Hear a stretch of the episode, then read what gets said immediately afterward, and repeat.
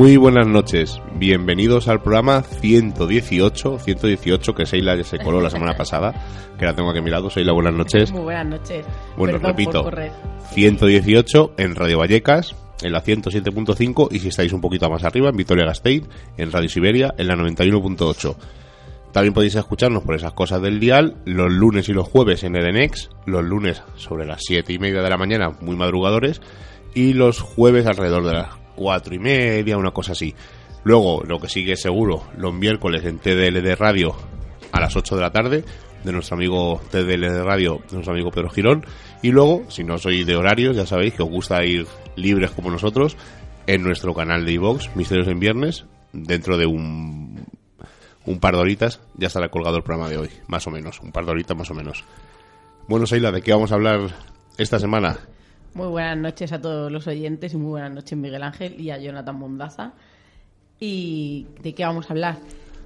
De famosos y de fantasmas. ¿Por qué a casi todos los famosos más que están en la pirámide no actual siempre cuentan que les ha ocurrido fenómenos paranormales?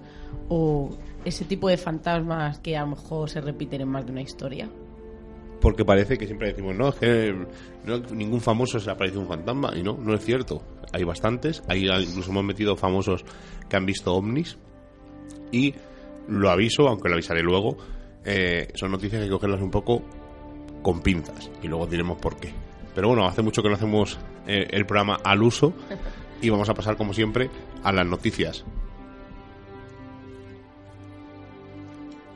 Noticias y agenda del misterio. Esta semana hemos recibido una buena noticia y es que habían clausurado el búnker del Capricho y ya está la reapertura. Hay que esperar un poquito porque creo que, que la lista de esperas está siendo un poquito larga, así que ya tenemos de nuevo el búnker del Capricho, un tesoro aquí en Madrid que, que podemos visitar. Solamente hay que llamar y, y pedir cita porque es totalmente gratuito y nos vamos a ir como cada viernes, el 9 de junio, a la Casa Espírita, a la calle de la Bolsa, número 14, a las 7 y media de la tarde, donde Javier Cabrejas nos va a dar una conferencia llamada El secreto de la creatividad y de la inspiración, donde nos va a dar pistas para cómo crear esa posibilidad que tenemos de ser capaces de generar mayores y mejores espacios de interacción con todas esas grandes posibilidades como seres humanos y, como no, trascendentes. Y como no, yo creo que es una visita obligada a todo el mundo, no solo amantes de, de la literatura, del misterio, sino hay que ir a la feria de- del libro. Nosotros ya hemos estado allí, estuvimos la semana pasada con nuestro amigo Alfonso Zamora, que ya sabéis que ese es nuestro vallecano de pro, ¿no? Que, le encantan ¿no? los zombies de Madrid al cielo, pero yo creo que, todo el mundo debería de estar casi obligada a esa, ese paseo por, por la feria del libro. Sí, porque además, eh, aparte de Alfonso, firman más autores, está Jesús Callejo y hay autores de todo tipo, no solamente dedicados al misterio, sino a todo un ámbito como la lectura. y vamos a ir a la agenda y vamos a hablar de, de ese nuevo documental en el que se dice ¿no? que Marilyn Monroe no fue asesinada porque estaba, estaba a punto, no fue asesinada porque estaba a punto de revelar la verdad sobre los extraterrestres. Y es que Steven McGreer, que ha hecho estudios ¿no? en los que incluso ha, ha podido conseguir el testimonio de más de 20 militares en miembros del gobierno, de inteligencia y testigos corporativos, eh, logró que presentaran sus testimonios sobre la existencia de formas de vida extraterrestre. Ha trabajado durante 17 años con el objetivo de reunir científicos, inventores y expertos para avanzar en nuevos sistemas de energía de tecnología limpia y se le considera una de las primeras autoridades del mundo en el proceso estratégico para transformar nuestra civilización basada en el carbono a una civilización sostenible a largo plazo mediante el uso de las ciencias y tecnologías innovadoras. Pero no nos podemos olvidar que fue la persona que presentó todas las claves del caso conocido como el extraterrestre de Atacama, descubierto en 2003 en un documental llamado Sirius, y que ahora este nuevo documental sugiere que Marilyn Monroe, como hemos dicho, eh, estaba a punto de revelar la verdad y por eso fue fue asesinada. En este documental ofrece la teoría para el asesinato.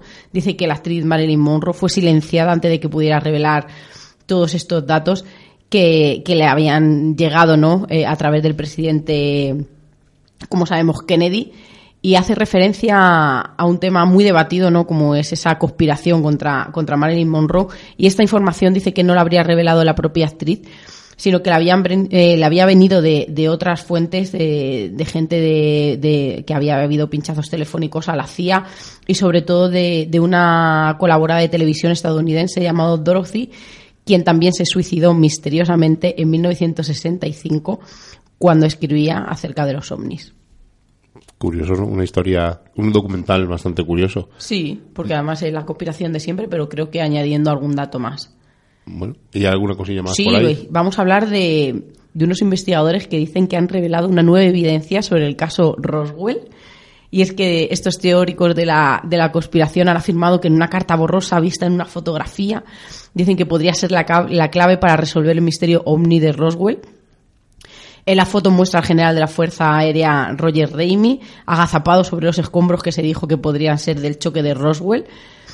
Y David Rudiak, un investigador eh, y, un fanático ¿no? de la ufología, ha utilizado la tecnología moderna para, para ampliar la carta y dice que está claro que hay una referencia a un disco y que cree que también podría haber una parte de una frase que dice eh, algo sobre las víctimas del accidente, a lo que él prosigue, ¿no? que dice que se demuestra que se recuperó una forma, eh, un- una nave no en forma de disco.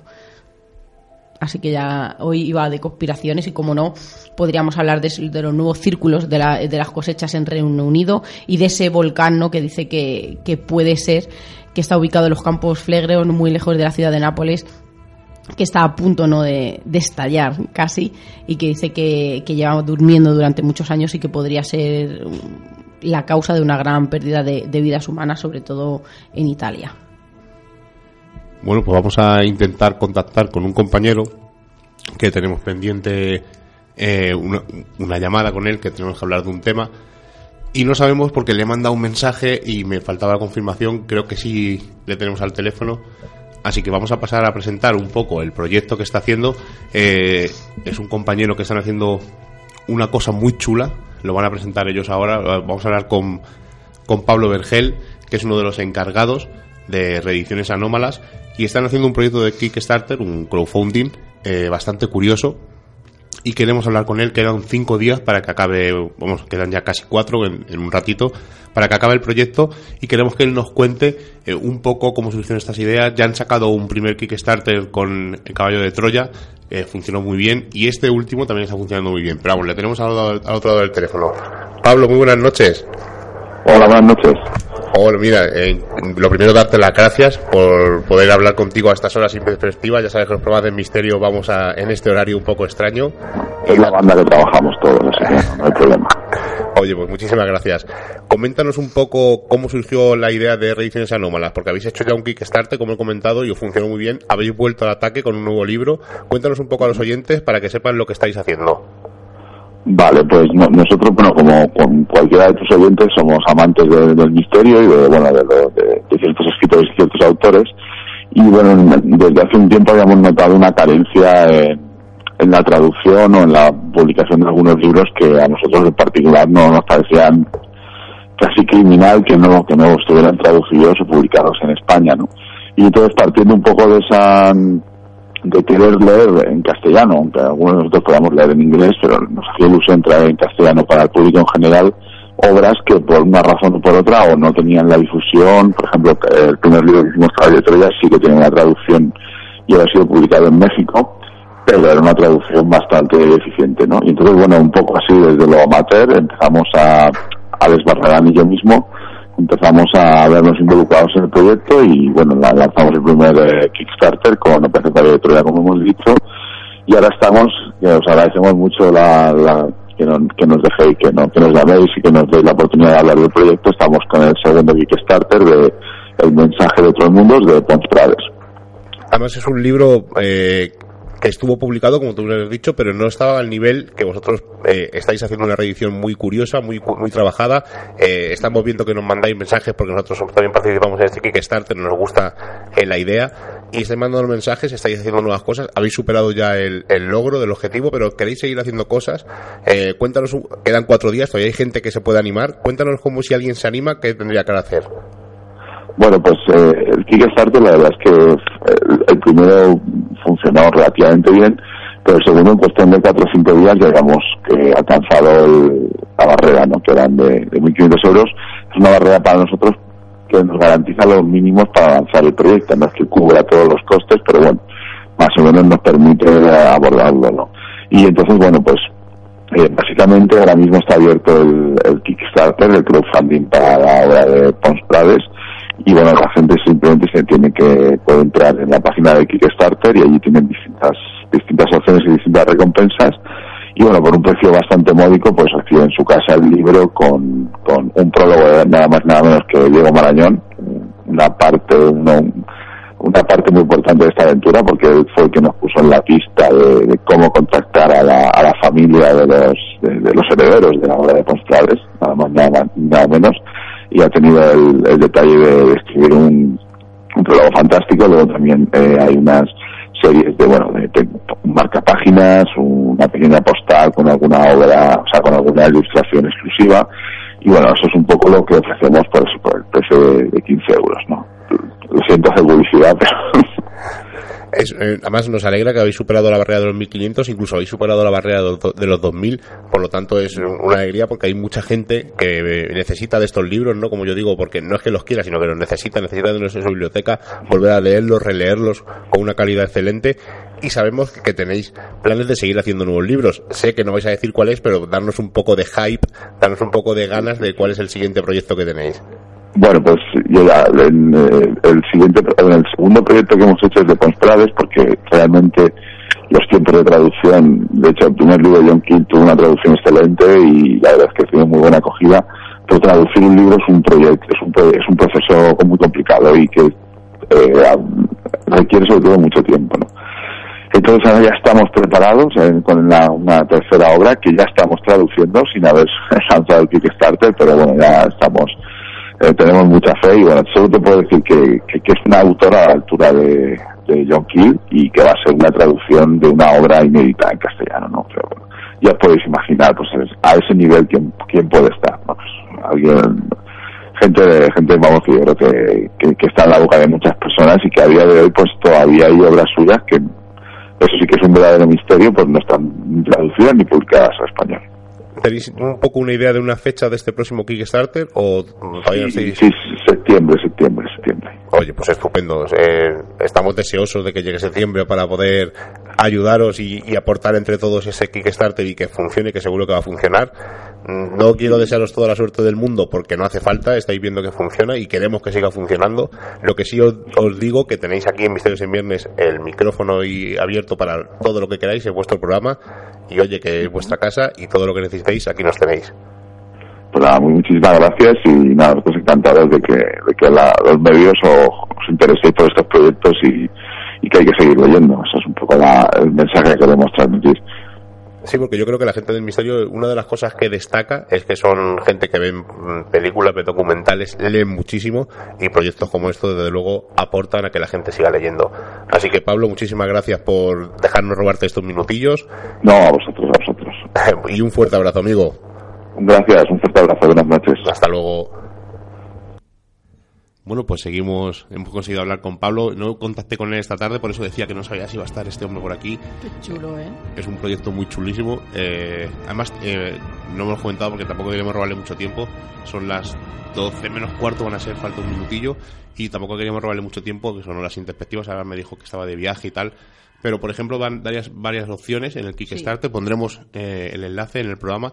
Eh, podéis hacerlo por 15 euros el libro. Hay incluso una versión eh, cronauta, como ellos dicen, que puedes conseguir los dos libros por 30 euros.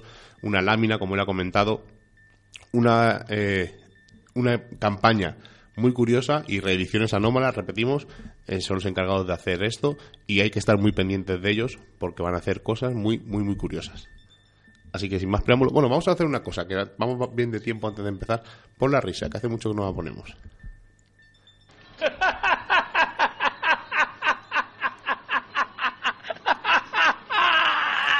Me río yo también, pero no me río por la risa, me río porque Seila ya me estaba regañando. Y sabe por qué, sabe por qué.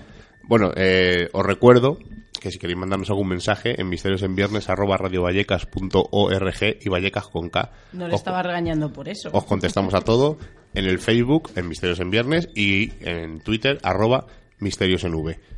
Seila me regaña porque sabe de lo que voy a hablar. hace mucho que no damos un, no, no quedemos un repaso al misterio, porque no somos nadie para dar repasos. ¿Cómo que hace mucho? ¿Y cuando estuvo aquí Raúl? Nada, no fue muy pequeño, fue cortito. De verdad. Además, si fue la semana pasada, fue No cortito. puedo con vosotros.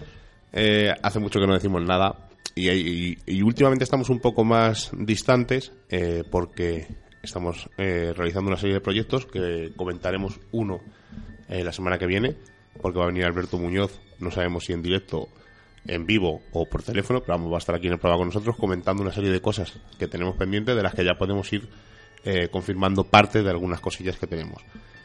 Y estamos un poco distantes, lo menos yo bueno, estoy un poco distante del Facebook, pero de vez en cuando me gusta bucear y buscar cosas curiosas. Y ayer mismo colgué una cosa curiosa y creo que hay que comentarla, aunque no digamos nada más, solamente comentarla.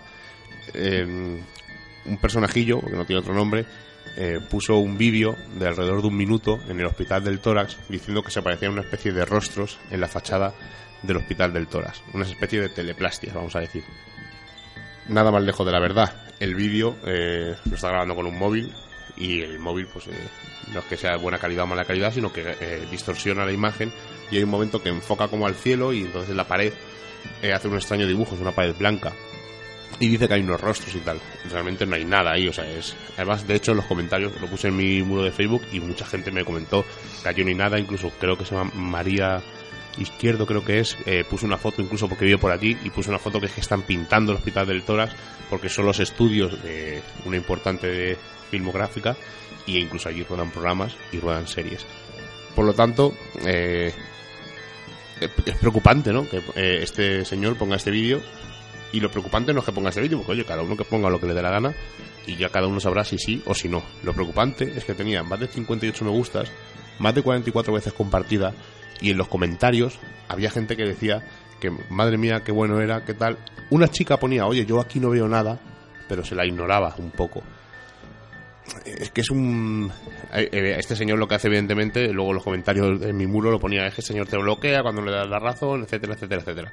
Sí, bueno, pero si es que es tener palmeros de ese estilo, eh, diciendo que esto está muy bien, cuando porque si es una investigación seria, me parece estupendo. Y oye, que cada uno haga lo que quiera. Pero esto es que se acerca con el coche y graba un vídeo para Facebook de un minuto y ni indaga ni investiga, sino esto es lo que hay. Pues no sé, a veces da que pensar. ¿Y qué hacemos? No Pues decirlo, hacer- pero decirlo. no se puede hacer nada. Mira, a mí lo único que me molesta de todo esto, y tú sabes muy bien que, que yo, que yo paso literalmente, que si alguna vez comento es porque es algo de- demasiado exagerado, ¿no?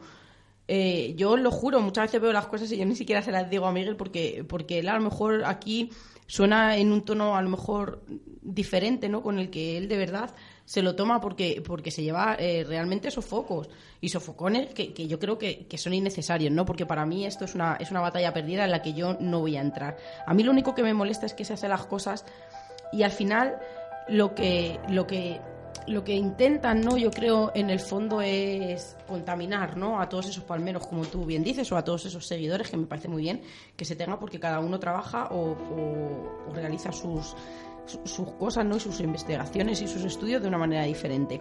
Pero lo que me molesta es que condicionen. Entonces, a mí ya cuando condicionan y cuando la gente que no se deja condicionar es apartada de una manera totalmente fuera de toda educación, a mí eso es lo único que me molesta, pero por lo demás, de verdad, es que no, no es una batalla perdida que no, no merece la pena vuestros sofocos. Te lo digo a ti porque es la persona que tengo más cerca, ¿no? Y, quizá la que más escucho, evidentemente. Sé que hay mucha gente como tú, sé que hay mucha gente que se lleva esos sofocones de verdad.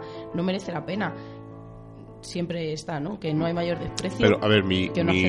Si yo te entiendo. el comentarlo no es porque quiera dejarle en vergüenza, No, ni dejarle en ridículo, no. ni nada de eso. Que él solo se deja en ridículo. Lo que me da vergüenza y me, me molesta muchísimo es que cosas tan chulas como lo que ha hecho estos hombres de Reediciones Anómalas casi no tengan publicidad. Claro. Y este señor, que es un feriante, vamos a decir, por decirle un nombre, y, y no que tengo nada contra los feriantes, sino que me entendáis el, el tipo de señor que es, eh, eh, porque no se dedica a esto seriamente, sino que él le da igual vender su alma por un duro, que este señor tenga más mm, renombre y tenga más eh, publicidad gratuita que estos chicos que se lo están currando, que están Ahí traduciendo unos parece- libros, me parece que, estupendo. pues mi obligación, me siento la obligación de decirlo. Y me da igual que la gente me critique, me da igual que la gente me bloquee y me da igual que la gente diga que siempre estoy con lo mismo. Pero mm, le pasa a mucha gente, le pasaba a Raúl la semana pasada, le pasa a nuestro amigo Rafael Cabello en Sevilla, Ay, le pasa a Hay Isabel muchísima- Pagán, a muchísima gente. a Isabel, a Marc, o sea, le pasa a mucha os gente, enti- os entiendo perfectamente. que son muchas horas, que son muchos días, Os que es... entiendo perfectamente, Miguel, pero al final termina en nada. Y lo único que te tienes que quedar es con la gente que, que se deja y que escucha, porque a nosotros nos ocurrió, nosotros fuimos a la, a la famosa Casa de la Loca, fuimos con Álvaro donde ellos decían que habían eh, aparecido unas teleplastias. Nosotros cuando fuimos allí, nosotros le dijimos, Álvaro, no vemos nada. Y no pasó nada, puede ser por esto, por esto, por esto. Y el chico dijo, pues a lo mejor nos hemos equivocado, o a lo mejor ha desaparecido, o a lo mejor no estábamos en lo cierto. Y se acabó ahí y hubo un respeto durante toda la noche, cosa que con cierto tipo de gente se ve que no es así. Ya está, si es que no, no hay que darle más vueltas, de verdad. Bueno, volveremos en futuros programas a darle más vueltas, no lo dudéis. Y Vamos yo a te hablar volveré de- a dar patadas debajo de la mesa. ya lo Seguramente. sabes. En- en mi próximo objetivo es traer aquí a Rafael Cabello y que hable con nosotros un día de todo lo que sabe, Ojalá. porque llevamos insistiendo en un montón y él no, no quiero, no sé qué, pero lo conseguiremos. Ojalá. Antes de irnos de Radio Vallecas, si alguna vez nos vamos, lo conseguiremos. Bueno, vamos a hablar de eh, fantasmas o fenómenos paranormales y famosos. Ya hemos dicho que es un tema que hay que tratar con pinzas porque eh, las fuentes eh, que hemos obtenido, que son en internet, hemos estado rebuscando, hemos mirado incluso en algunos libros, y hay algunas noticias que coinciden la misma noticia con distintos famosos. Y la voy a contar tal cual es, o sea, para que veáis un poco, no voy a decir dónde lo hemos sacado, pero para que veáis un poco la fidelidad de estas noticias. Pero es que no entiendo por qué inventarse, incluso no inventarse, sino copiar una historia. Es que no, como no entiendo el fin de las cosas, que a lo mejor es mi problema, ¿no? Que, que no, no veo el objetivo claro de, de las intenciones de la gente, porque qué encanto tienen que yo me invente una historia de que la casa que he comprado, un ejemplo, ¿no? Hay viviendo el espíritu de una niña. Bueno, pues vamos a, lo veremos a lo largo del programa. Eh, hemos dicho que eh, famosos que han visto fantasmas e incluso fan- famosos que han visto ovnis. O sea, vamos a tratar un poco de los dos temas, las dos vertientes. Y vamos a empezar con Olivia Newton-John. Todos la conocéis, sobre todo los más talluditos, por la película Gris, la novia en la película de John Travolta. Y esta mujer dice que ha visto un fantasma con sus propios ojos. Además, eh, le reconoce. Se llama Chris Pariseletti y es un amigo suyo. Que aparte de construir la casa donde ella vive, resulta que este hombre se suicidó en este mismo sitio, en la, en la casa, eh, porque su empresa quebró, fue a pedirle dinero a, a- a esta mujer, ella se negó y al final se suicidó. Se mató allí, en, en la casa. Ella dice que ha visto al fantasma deambular y tuvo incluso que contratar a unos expertos para que hicieran un exorcismo y limpiaran el lugar. Pero no es la única que ha tenido que contratar a alguien en, unos expertos para limpiar su casa, porque Claudia Schiffer, la famosa modelo, eh, también dice que tuvo, tenía una casa donde por las noches eh, oía gritos. Por a ver, nos imaginamos que estas casas son grandes, son grandes mansiones, no son como las casas que tenemos nosotros de 90 a 100 metros cuadrados, sino que son mansiones más grandes. Bueno, algunas casas son incluso más pequeñas, que la nuestra es pequeña, pero bueno, eh, son mansiones grandes y oían gritos y oían como que vajillas eh, se rompían y luego cuando llegaban pues no había ningún plato ni había nada. Como Olivia Newton-John tuvo que contratar a una serie de, no, no especifican quién, una serie de limpiadores, por así decir, de, de hogares, e incluso eh, tuvo que irse durante un tiempo de esa casa porque los, los fenómenos las le impedían dormir en ella. Pero no solamente vamos a hablar de famosos, hay de, o sea, solo actores, también vamos a hablar de cantantes, ¿verdad? Porque Paul McCartney, uy, McCartney, Paul McCartney, Sí, él, él cuenta ¿no? que en 1995 se reunieron para los integrantes que quedaban vivos para ultimar la grabación del single Free as a Bird y que sintieron en el estudio la presencia a la que le dieron nombre y apellidos, que era John Lennon, ¿no? el integrante que, que faltaba. Dice que había una gran cantidad de extraños fenómenos en el estudio, ruidos que se captaron en las grabaciones que no deberían de estar allí, que no tenían explicación alguna los equipos se apagaban y se encendían solos. Y dice que, que lo que más les impactó, ¿no? Porque, porque lejos de, de a lo mejor de mantener una, una, una tranquilidad, una paz, ¿no? Al saber perfectamente que era John Lennon, lo que les entró fue un auténtico pavor y dicen que es que le sentían de verdad como si estuviera con ellos, en- como había ocurrido en, en muchísimos momentos y que decían que le sentían más cerca que nunca. Bueno, vamos a hablar de otro actor muy conocido, Matthew McConaughey. eh, ganador del Oscar por películas como Dallas Buyers Club y bueno, conocido por su papel en, una serie muy famosa. Y novio de P. Fue, Por un tiempo, Fue sí, por un sí. tiempo. Ahora es Bardem, ¿no? que también es un fantasma ahora en, Salazar. Claro en Piratas sí. del Caribe. Bueno, pues eh, Matthew McConaughey resulta que compra una casa y eh, esta historia hay que tomarla un poco con, con pinzas y os voy a decir por qué. Este señor se compra una casa y dice que se va a dormir a ella y como no tenía muebles todavía, pues que duerme en una tienda de campaña. No me creo que Matthew McConaughey no tenga dinero para comprarse unos muebles o tenga tanta prisa por irse a vivir en una casa que se vaya a dormir en, un- en una tienda de campaña. Pero bueno, la noticia la leemos tal cual. Y dice que se va a dormir en la tienda de campaña en un segundo piso de esta casa, de esta gran mansión, junto a su perro. Y dice que ya la primera noche escucha ruidos extraños y sonidos un poco graves. Dice que ve el parqué, el suelo de parqué, que como que se movía como si alguien caminara. Y que su perro estaba muy, muy nervioso. Dice que escuchaban también como el sonido de una moneda, cuando que como golpeaba una mesa de cristal, y hemos dicho que en ningún momento todavía tenía muebles, sino que estaba durmiendo dentro de una tienda de campaña dice que una especie de presencia fantasmal que él asoció a una mujer se le apareció delante de la tienda de campaña y tal como apareció desapareció.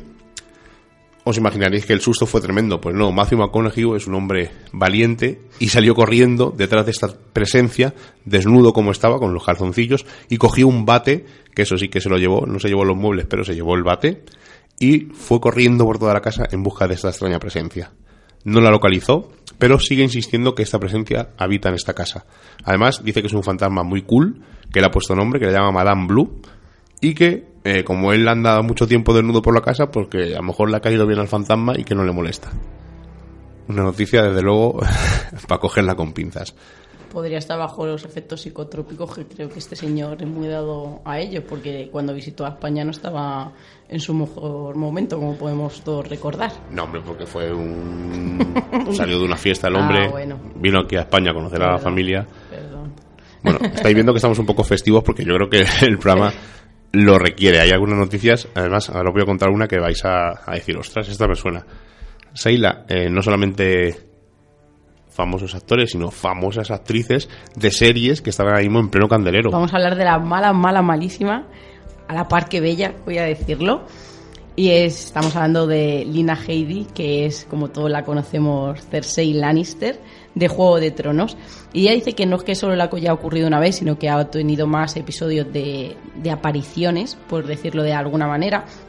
Y ella cuenta, además es una historia que, que, que cuenta muy muy asiduamente, ¿no? Cuando, cuando le preguntan por estos temas. Y ella dice que ya desde niña eh, vio por primera vez, el- una, su primera aparición fue, fue cuando, cuando vio a una mujer atravesando una pared en, en su pueblo natal. Y dice que ya más adulta eh, estaba en un hotel eh, de Francia y dice que una niña pequeña le pidió ayuda se esfumó misteriosamente a la- cuando fue esta, esta mujer ¿no? a, a intentar ayudar a, a esta niña, ¿no? a esta niña pequeña, y dice que, que no encontró nada. Al día siguiente eh, dijo que por favor eh, la recepción del hotel, que mira lo que me ha pasado esta noche, ¿no? que se me ha aparecido una niña pequeña que necesita mi ayuda y cuando he ido a dársela eh, se ha ido, no sé si se ha fumado, se ha ido por alguna esquina, no tengo ni idea porque evidentemente no conocía todos los recovecos de- del hotel. La dirección le dio algo de información y se enteró que una menor más o menos de la misma edad y de las características con la que con la que había descrito a aquella niña había fallecido trágicamente en el lugar hacía muy poco. Bueno, pues vamos a seguir hablando de, de famosos. Y este es un actor que a mí particularmente no es que me guste, pero eh, las películas que hace me suelen gustar. Y estamos hablando de Neo, de Keanu Reeves. Matrix, la trilogía de Matrix, yo creo que fue una revolución en su día en el mundo del cine. Y aparte de que me guste o no este tipo de películas, es un personaje que aunque no sea buen actor, mm, es de esas personas que me caen, me caen bien según le veo. Me transmite tranquilidad. Pero aparte de estas sensaciones mías extrañas, os voy a contar que Keanu Reeves eh, ha vivido o recuerda él vivir dos efectos paranormales o dos experiencias paranormales. Una siendo muy joven, teniendo 5 años. Dice que estaba en su habitación jugando con su hermana y con la niñera y que los tres vieron como una masa blanca incorpórea atravesó la puerta y cruzó toda la habitación antes de desaparecer. Si esto es mm, sorprendente, lo siguiente eh, es más todavía. Keanu Reeves eh, tuvo una, una novia que se llamaba Jennifer Syme, eh, desgraciadamente falleció en 2001 y eh, tuvieron tan mala suerte esta pareja que iban a tener un, un bebé y el bebé falleció muerto. O sea, falleció muerto, no nació muerto, perdón. Eh, Keanu Reeves entró en una depresión, además es una cosa, es una historia muy conocida, y dice que un día estaba almorzando en un restaurante de Texas y vio pasar por delante suya a Jennifer Syme. La vio mm, como una persona normal, la vio pasar, no le dio tiempo a reaccionar, se quedó petrificado y, la vio desaparecer, o sea, no, no que desapareciera, sino que la vio que doblaba una esquina y ya no vio ver más. Y esta historia se asocia mucho a las historias de los otros, ¿no? Que cuentan de esas personas que tú has visto que no sabes si están vivas o están muertas, que la ves como una persona normal y corriente. Hay algunos casos incluso en los que se saludan o incluso se tocan. Y esta historia de Keanu Reeves me recuerda a ese tipo de historias.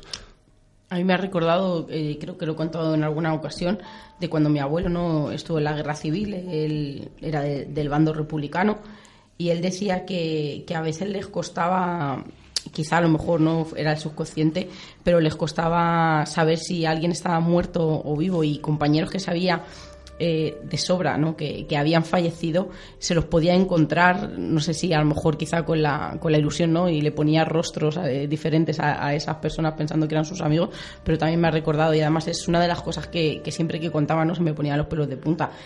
Y yo creo que, que tú dices de Keanu Reeves, ¿no? Yo creo que Constantín es una película que a mucha gente no le gusta y a mí me encanta, ¿no? Porque ese cazafantasma, vamos a hacerlo así, ¿no? Decirlo de manera, ¿no? es exorcista Ese- ese- más. Exorcista. A mí es una película que, que me encantó, ¿no? Cómo plasma ese, esa persona, ¿no? Totalmente destrozada, totalmente derruida, ¿no? Por dentro, es capaz de, y cansada, ¿no? De, de luchar contra los demonios. Es que eh, Constantine como película está bastante bien, pero como adaptación del cómic de Hill Blazer no tiene casi nada que ver. De hecho, por ejemplo, el personaje del rubio y Keanu Reeves Sí, es moreno. pero quizá como no es una película con mucha acción, no es una, es una película más de diálogo y de historia, no, no llamó tanto la atención. Además juegan con lo de la lanza de Longinos. A mí me Es curiosa a mí me gustó. Vamos a hablar de Steam. Sí, además es un caso muy peculiar, ¿ves? Igual que te pasaba a ti con Keanu Reeves, a mí me parece con Steve, me parece un tío sensato, te puede gustar o no, pero me parece un tío muy sensato. Y él dice que, que una noche, ¿no? En su casa de, de Highgate, eh, dice que, además él siempre dice, no, yo no creí, no creía los fantasmas, ¿no? Yo siempre decía esto, nunca en mi vida se me había pasado por, por, la mente no pensar que, que existirían o que vi o que iba a haber uno hasta que le pasó. Además él cuenta literalmente, vi un fantasma con ejo- con mis propios ojos, estaba en la cama una noche, dice que, que era una casa muy antigua en la que vivía, que se despertó a las 3 de la mañana y que dirigió su mirada hacia una esquina de la habitación, dice, y que, que creyó ver a su mujer Trudy allí con un niño. Nuestro hijo en sus brazos, ¿no? Que estaban mirando. Y yo pensé, bueno, porque está de pie, ¿no? A estas horas en un rincón ahí con el niño mirándome. Dice, entonces se acercó a mí y me di cuenta que no era Trudy y de repente sentí un frío terrible. Trudy se despertó al, movimiento, ¿no? De, de y dijo, oh Dios mío, ¿quién es esa? Y vio a esta mujer y al niño en el rincón del cuarto que se habían ido, ¿no? Lentamente al ver el barullo que estaban montando los dos. Dice que repentinamente estas figuras desaparecieron y que dice que luego él ha contado que muchas más cosas pasaron en la casa y que una, gra- una gran cantidad de objetos voladores, voces y cosas extrañas sucedían. Él achaca ¿no? que cuando se vive en estas casas antiguas uno recibe esta energía, ¿no? esa vida anterior que ha habido dentro de, de esas casas. Y dice que, que él sigue pensando ¿no? en, su, en su parte más científica y, física, ¿no? Que, que no cree en los fantasmas, eh, los fantasmas, perdón, pero que lo que experimentó fue a nivel emocional muy fuerte y que siempre tendrá la incógnita en el interior. Bueno, vamos a hablar de otro personaje. Además, es, perso- es actor, pero es ya tiene categoría de personaje. eh, y se le recuerda mucho y se le nombra mucho en internet por las pelucas lleva en las películas. Estamos hablando de Nicolas Cage, que es uno de los actores. eh, tuvo una época en los años del del 2000 o así que fue muy prolífico, hizo muchas películas y empezó a caer un poco de capa caída. Pero vamos, es un actor bastante, para mí bastante solvente. Yo tengo una pregunta. Ahora que estamos hablando de todos estos famosos, todas estas historias, eh, me gustaría saberlo, ¿no? Que no, no lo sé. Salen a raíz, por ejemplo, como tú dices, de una época baja, eh, de, coincidiendo con un, con un estreno. No, hay de todo un forma poco. de marketing. Hay un poco de todo, porque Olivia Newton-John fue posterior a Gris y después de Gris, por ejemplo, no tuvo ningún Sí, pero, éxito así. pero quizá por eso, ¿no? Porque no tenía éxito y Nunca necesitaba un poco llamar la atención. Y Nicolas Cage, eh, la historia que cuenta es anterior incluso, yo creo, a, a su época de gran éxito. Eh, os cuento la historia de Nicolas Cage. Durmiendo en casa de su tío, que por cierto, os voy a contar una curiosidad, una cosa friki. Eh, Nicolas Cage no se llama Nicolas Cage, se llama realmente Nicolas Coppola y es sobrino de Francis Ford Coppola. Cualquiera se ponía ese apellido. Claro, entonces, como no quería ponerse ese apellido para que dijeran que su fama era debido a que su tío era el director de cine del padrino, cogió eh, Cage y esta afición, este, este apellido viene de una serie que se ha estrenado hace poquito que se llama Luke Cage, que es un personaje de Marvel. Y eh, Nicolas Cage es fanático de los cómics y decidió ponerse ese Cage en honor a Luke Cage, que es su personaje favorito de Marvel. Bueno, pues lo que estoy contando, durmiendo en casa de su tío, dice que nunca olvidará esa experiencia. Abre los ojos y de repente ve una mujer con el pelo muy largo y vestida de negro.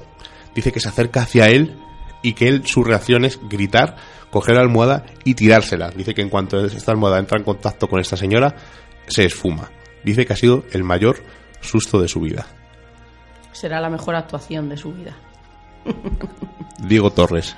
Sí, eh, no es una aparición de un fantasma ni de un espíritu, sino, vamos a llamarlo así, un fenómeno paranormal o anómalo, como diría nuestro amigo Raúl Barranco, que a él le ocurrió, dice que, que desde muy temprana edad, ¿no? desde que era muy pequeño, él había tenido eh, experiencias espirituales, pero que no había habido ninguna ¿no? que, que le hubiera marcado tanto como un día ¿no? que se dirigía a Mar de Plata y que sufrió un, un accidente horrible ¿no? de, de- de coche.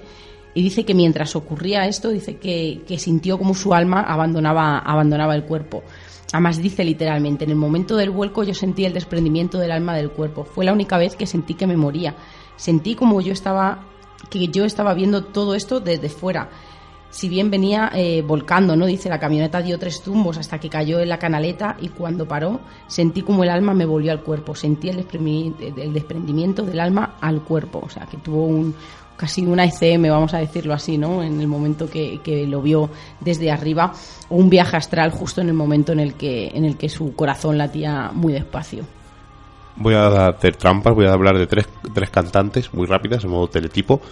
Y vamos a hablar de Demi Lovato, no es muy conocida aquí en España, pero dice que ella vio eh, un- en, su, en, en su casa, cuando ella tenía 8 años, el fantasma de una niña que vivía en su armario y convivió con ella durante muchos años. Qué flipe. Esta mujer que voy a comentar ahora, eh, no me creo que haya visto esto. Bueno, sí me creo que haya visto esto, pero mediante alguna sustancia mm, peculiar. Estamos hablando de Miley Cyrus. Eh, todos sabéis este tipo de señora lo que hace. Y dice que un- en un hotel estaba Oye, duchándose. ¿Qué hace? eh, circo, circo.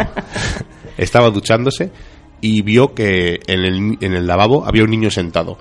Además, dice que los grifos se abrían eh, y se cerraban solos, las puertas y las ventanas se cerraban solas.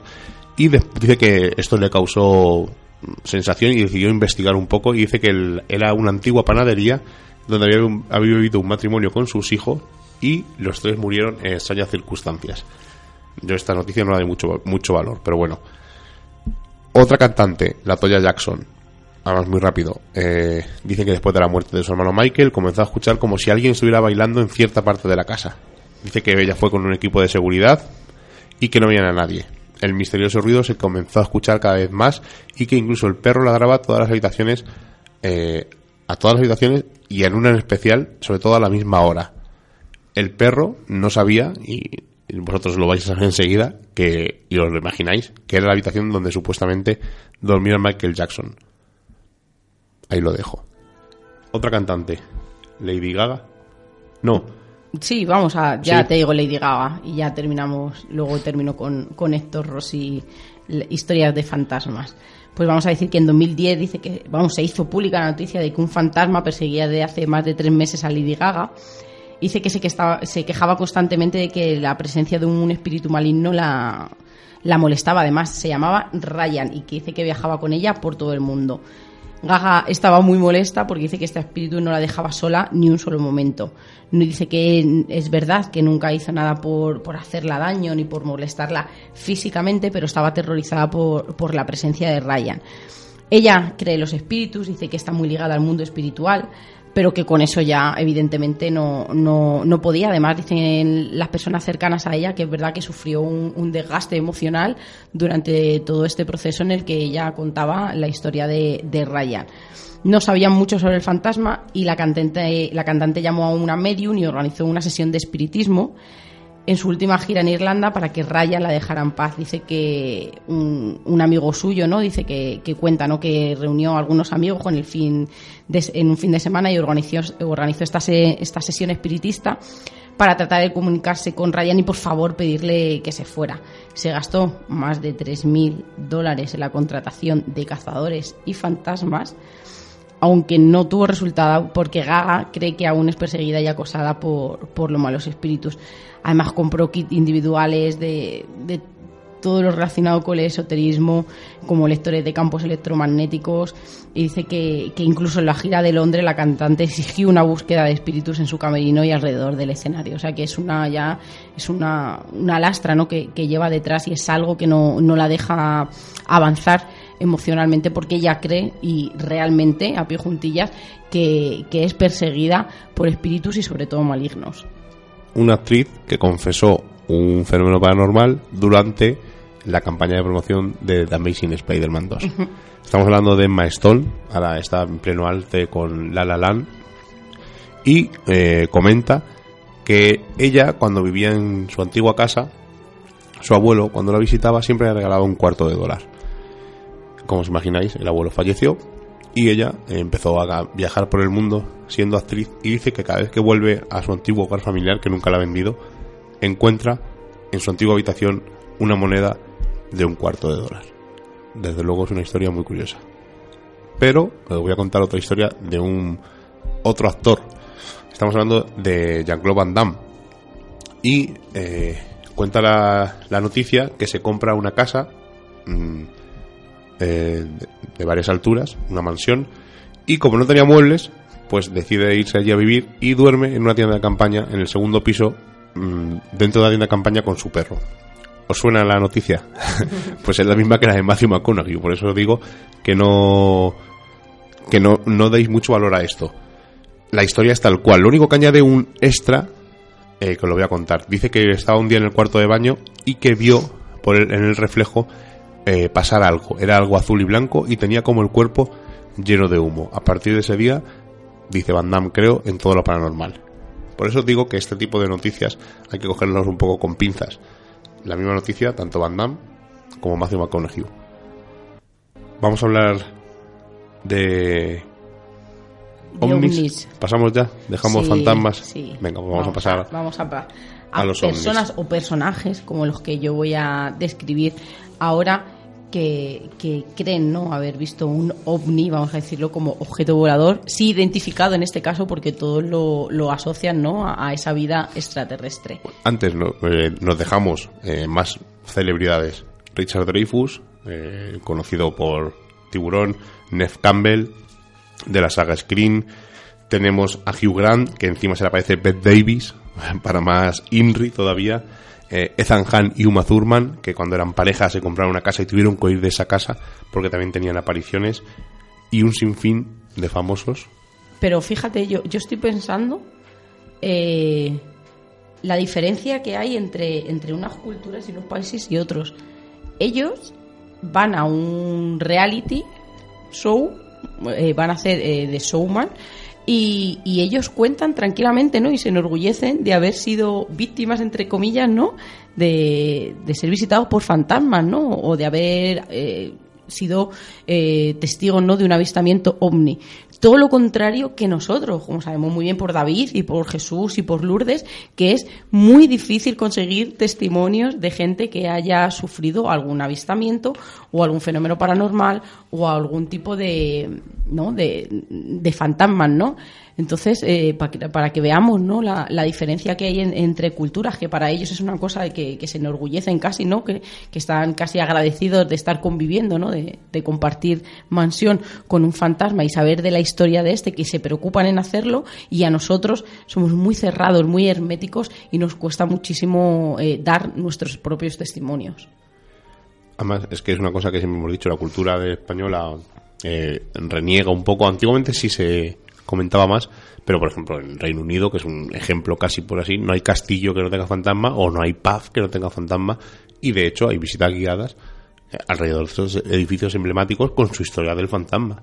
Creo que es una cultura que poco a poco se va en España desarrollando. Sí, porque yo creo que las rutas de misterio eh, tienen una vida muy corta, o sea, hace muy poco tiempo que, que existen como tales, como rutas del misterio. Por ejemplo, nuestra ruta del misterio por excelencia, hablamos de Otto, eh, este año celebran el décimo aniversario. O sea, que, que yo creo que casi fueron los pioneros, ¿no? En este tipo A ese de nivel, rutas, sí. por eso.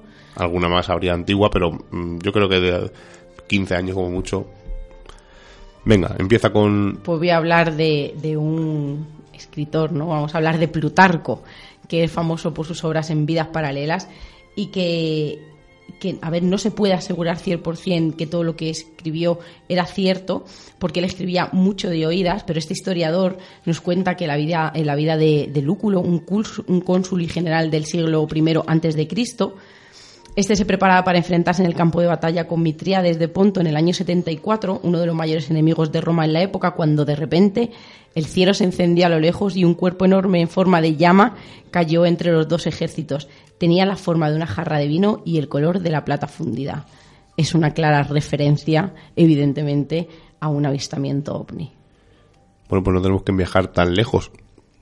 Bueno, tan lejos, tanto en el tiempo.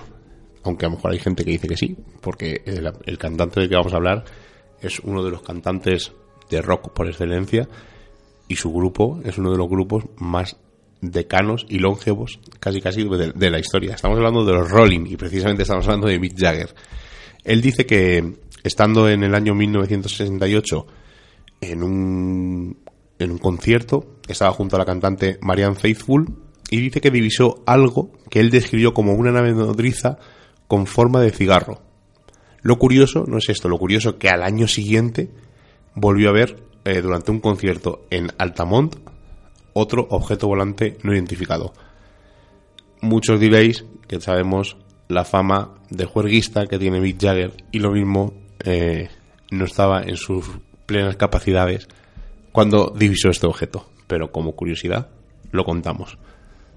Otro Sí, yo voy a contar un caso que sucedió cuatro años después al que os he contado anteriormente y él habla ¿no? de, de que cuatro años después de este avistamiento el historiador Josefo nos habla de una luz brillante sobre el templo y que unos días más tarde, cuando el emperador romano Tito estaba entrando en la ciudad, aparecieron en el aire sobre todo el territorio carros de guerra y tropas avanzando sobre las nubes rodeando las ciudades es el único informe conocido, por lo que debería de tenerse ¿no? un, un poco en cuenta. Y en el año 150 de la época cristiana nos encontramos con un libro de parábolas que, que está muy bien visto, que se llama El pastor de Hermas, en el que se habla eh, y se hace referencia ¿no? al antiguo esclavo cuyas visiones y encuentros con seres sobrenaturales explicaban e intentaban confirmar algunos de estos preceptos de que la Iglesia proponía a sus seguidores. Uno de estos encuentros con ovnis, vamos a decir, fue en el camino entre Roma y Capua, donde Hermas declaró haber visto una bestia como una pieza de cerámica de unos 30 metros de altura, de varios colores en la cabeza y disparando rayos de furia, que golpearon el suelo con una nube de polvo y acompañada por una dama vestida de blanco. A mí me encantan porque, porque, vale, sí es verdad que decoraban, ¿no? Que de romanticismo, ¿no? Y, y con muchos detalles eh, casi exagerados de lo que ocurría en aquella, en aquella época, ¿no? Siendo, como hemos dicho, muy, muy detallistas.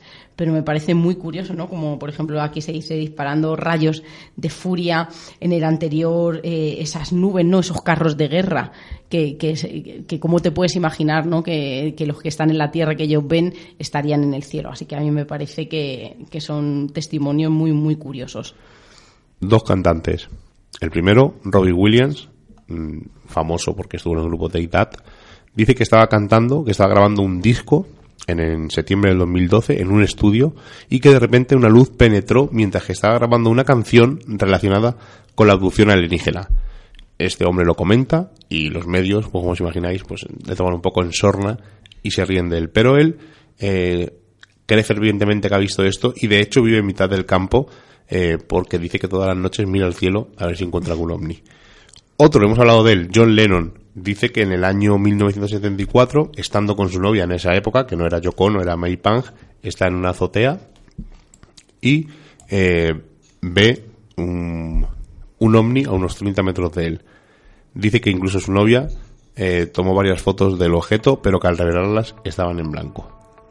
Yo voy a terminar con la época romana. Vamos a hablar del cónsul e historiador Cassitiu, eh, autor de una historia de Roma que cubría 400 años y también nos dejó la crónica de un extraño suceso ocurrido a finales del siglo II, donde describe una fina lluvia parecida a la plata que descendió de cielos claros sobre el foro de Augusto y ésta la utilizó para darle un baño a sus monedas de bronce. Cuatro días después, el supuesto baño de plata había desaparecido y ellos creen que fue alguien eh, divino por aquella época, vamos, debido a sus creencias, quien realizó esto y hay en algunos que describe incluso a, algo, por decirlo de, de alguna manera, que es esa fina lluvia.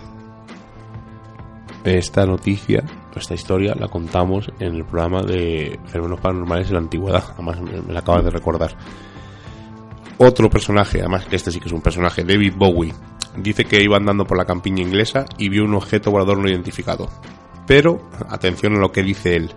Dice, creo que lo que vi no era un objeto, sino una proyección de mi propia mente intentando dar un poco de sentido a este umbral topológico y cuántico en dimensiones que trascienden las nuestras sin palabras nos deja. Ya sabéis que David Bowie era un poco especial, sobre todo con el tema ufológico, de ahí su canción Spaceman, eh, incluso interpretó un extraterrestre en una película. Todo un personaje, desde luego, que crea legiones y legiones de fans. Sheila, Shirley MacLaine. Vamos a hablar de la actriz Shirley MacLaine.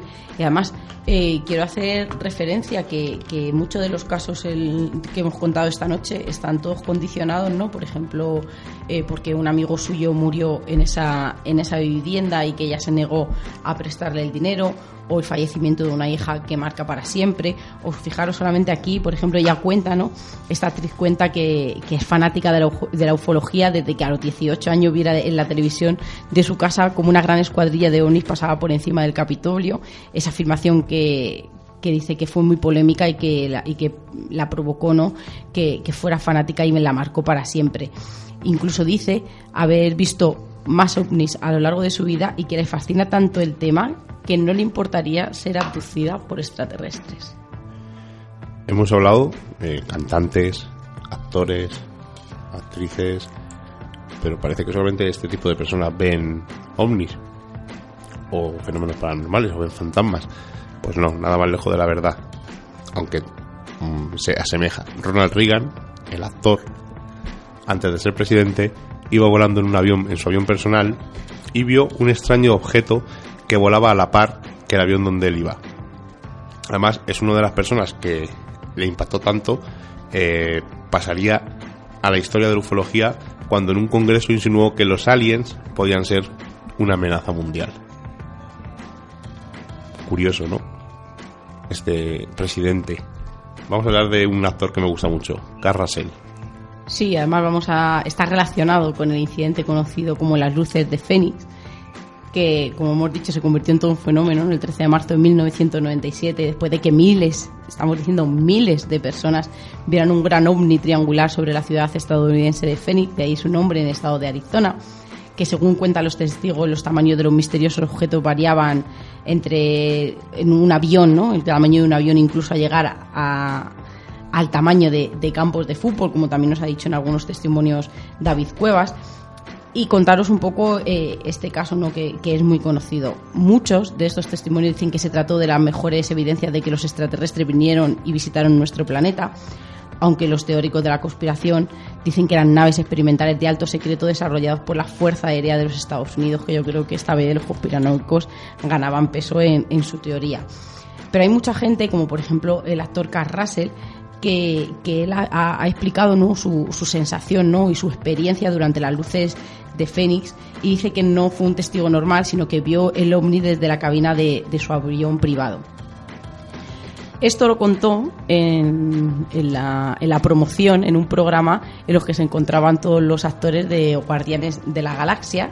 Dice que uno de ellos eh, sacó una carpeta que ponía Top Secret y que contó una historia sobre un piloto no identificado que volaba con su hijo en un avión cerca del aeropuerto de Phoenix.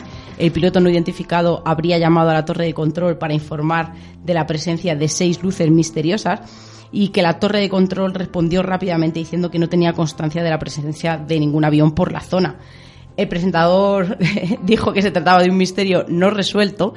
El actor Chris Pratt dice que, que, es el protagonista de Guardianes de la Galaxia, estaba totalmente ¿no? impactado, ¿no? Y además él dice que, que es incrédulo, ¿no? Que no, que no se cree nada de esto.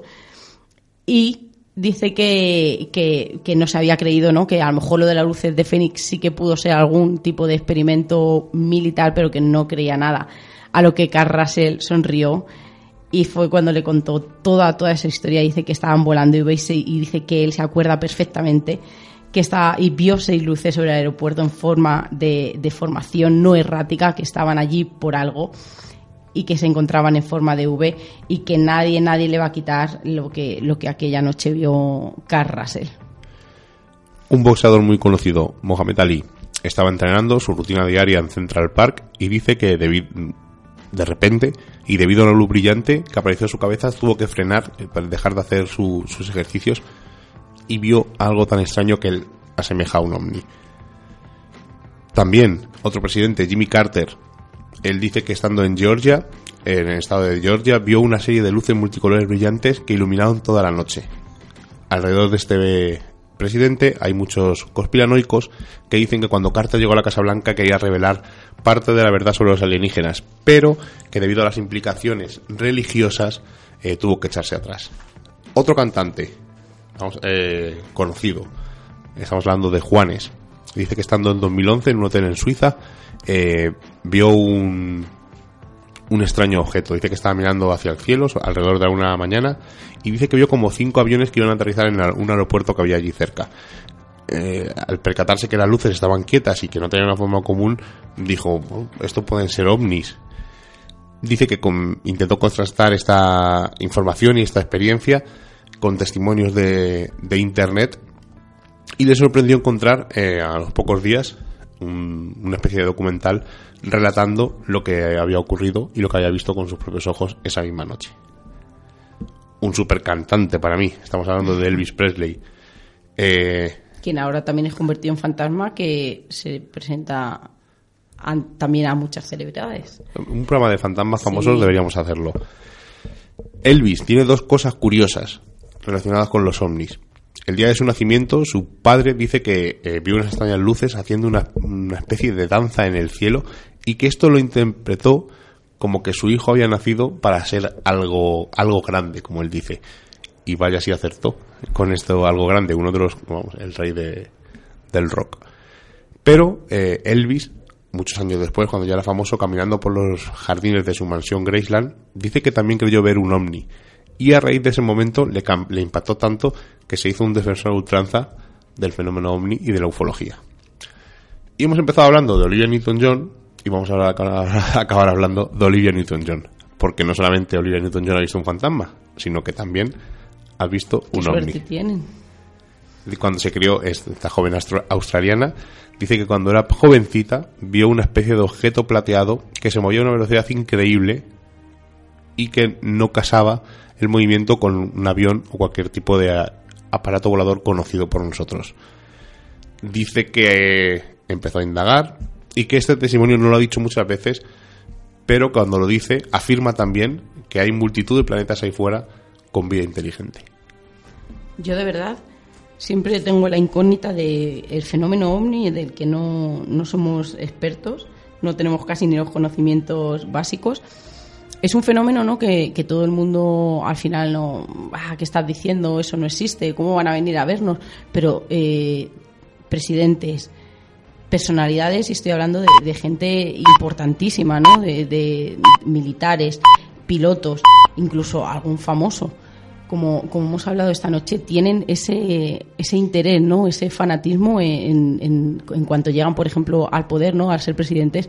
Lo primero que intentan es la desclasificación masiva ¿no? de, de todos estos expedientes. ¿Qué, qué tendrá ¿no? la ufología? ¿Qué tendrán esas naves o esos carros de, de guerra que, que vieron aquellos romanos en el cielo?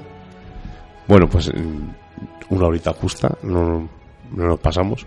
Y nos vamos. La semana que viene vamos a revelar parte del proyecto que nos ha tenido muy liados y de hecho seguimos bastante liados, pero bueno, lo comentaremos la semana que viene. nombre si quieres. Vamos a hablar de EXO y la semana que viene lo revelaremos con nuestro amigo Alberto. Y también vamos a hablar el ratito que nos quede de, de, lugares de poder. Hicimos uno de lugares de poder en España, pero creo que es de rigor hacer lugares de poder, de poder en todo el mundo esos sitios no cuando que cuando entras hay algo mágico o esos sitios en los que ocurren hechos inexplicables y hace tiempo avisamos que algo grande se estaba gestando y lo avisaremos esto es lo que avisamos la semana que viene es parte de algo pero queda más queda mucho más Seila, hasta la semana que viene. Muy buenas noches, Miguel Ángel, y muy buenas noches a todos los oyentes. Me despido de mi hermano Jonathan Mondaza, que me saluda con la mano como es habitual, porque hoy Seila le ha presentado y se ha colado. Así que nos marchamos hasta la semana que viene.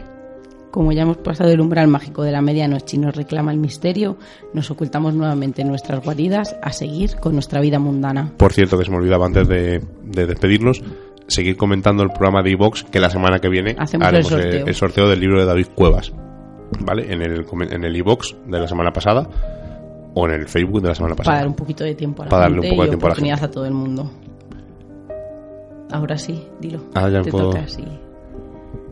Ay, que me he quedado un poco en blanco, ¿eh? me he quedado No en blanco, creo. total. Pues ala, hasta la semana que viene. Hasta la semana que viene.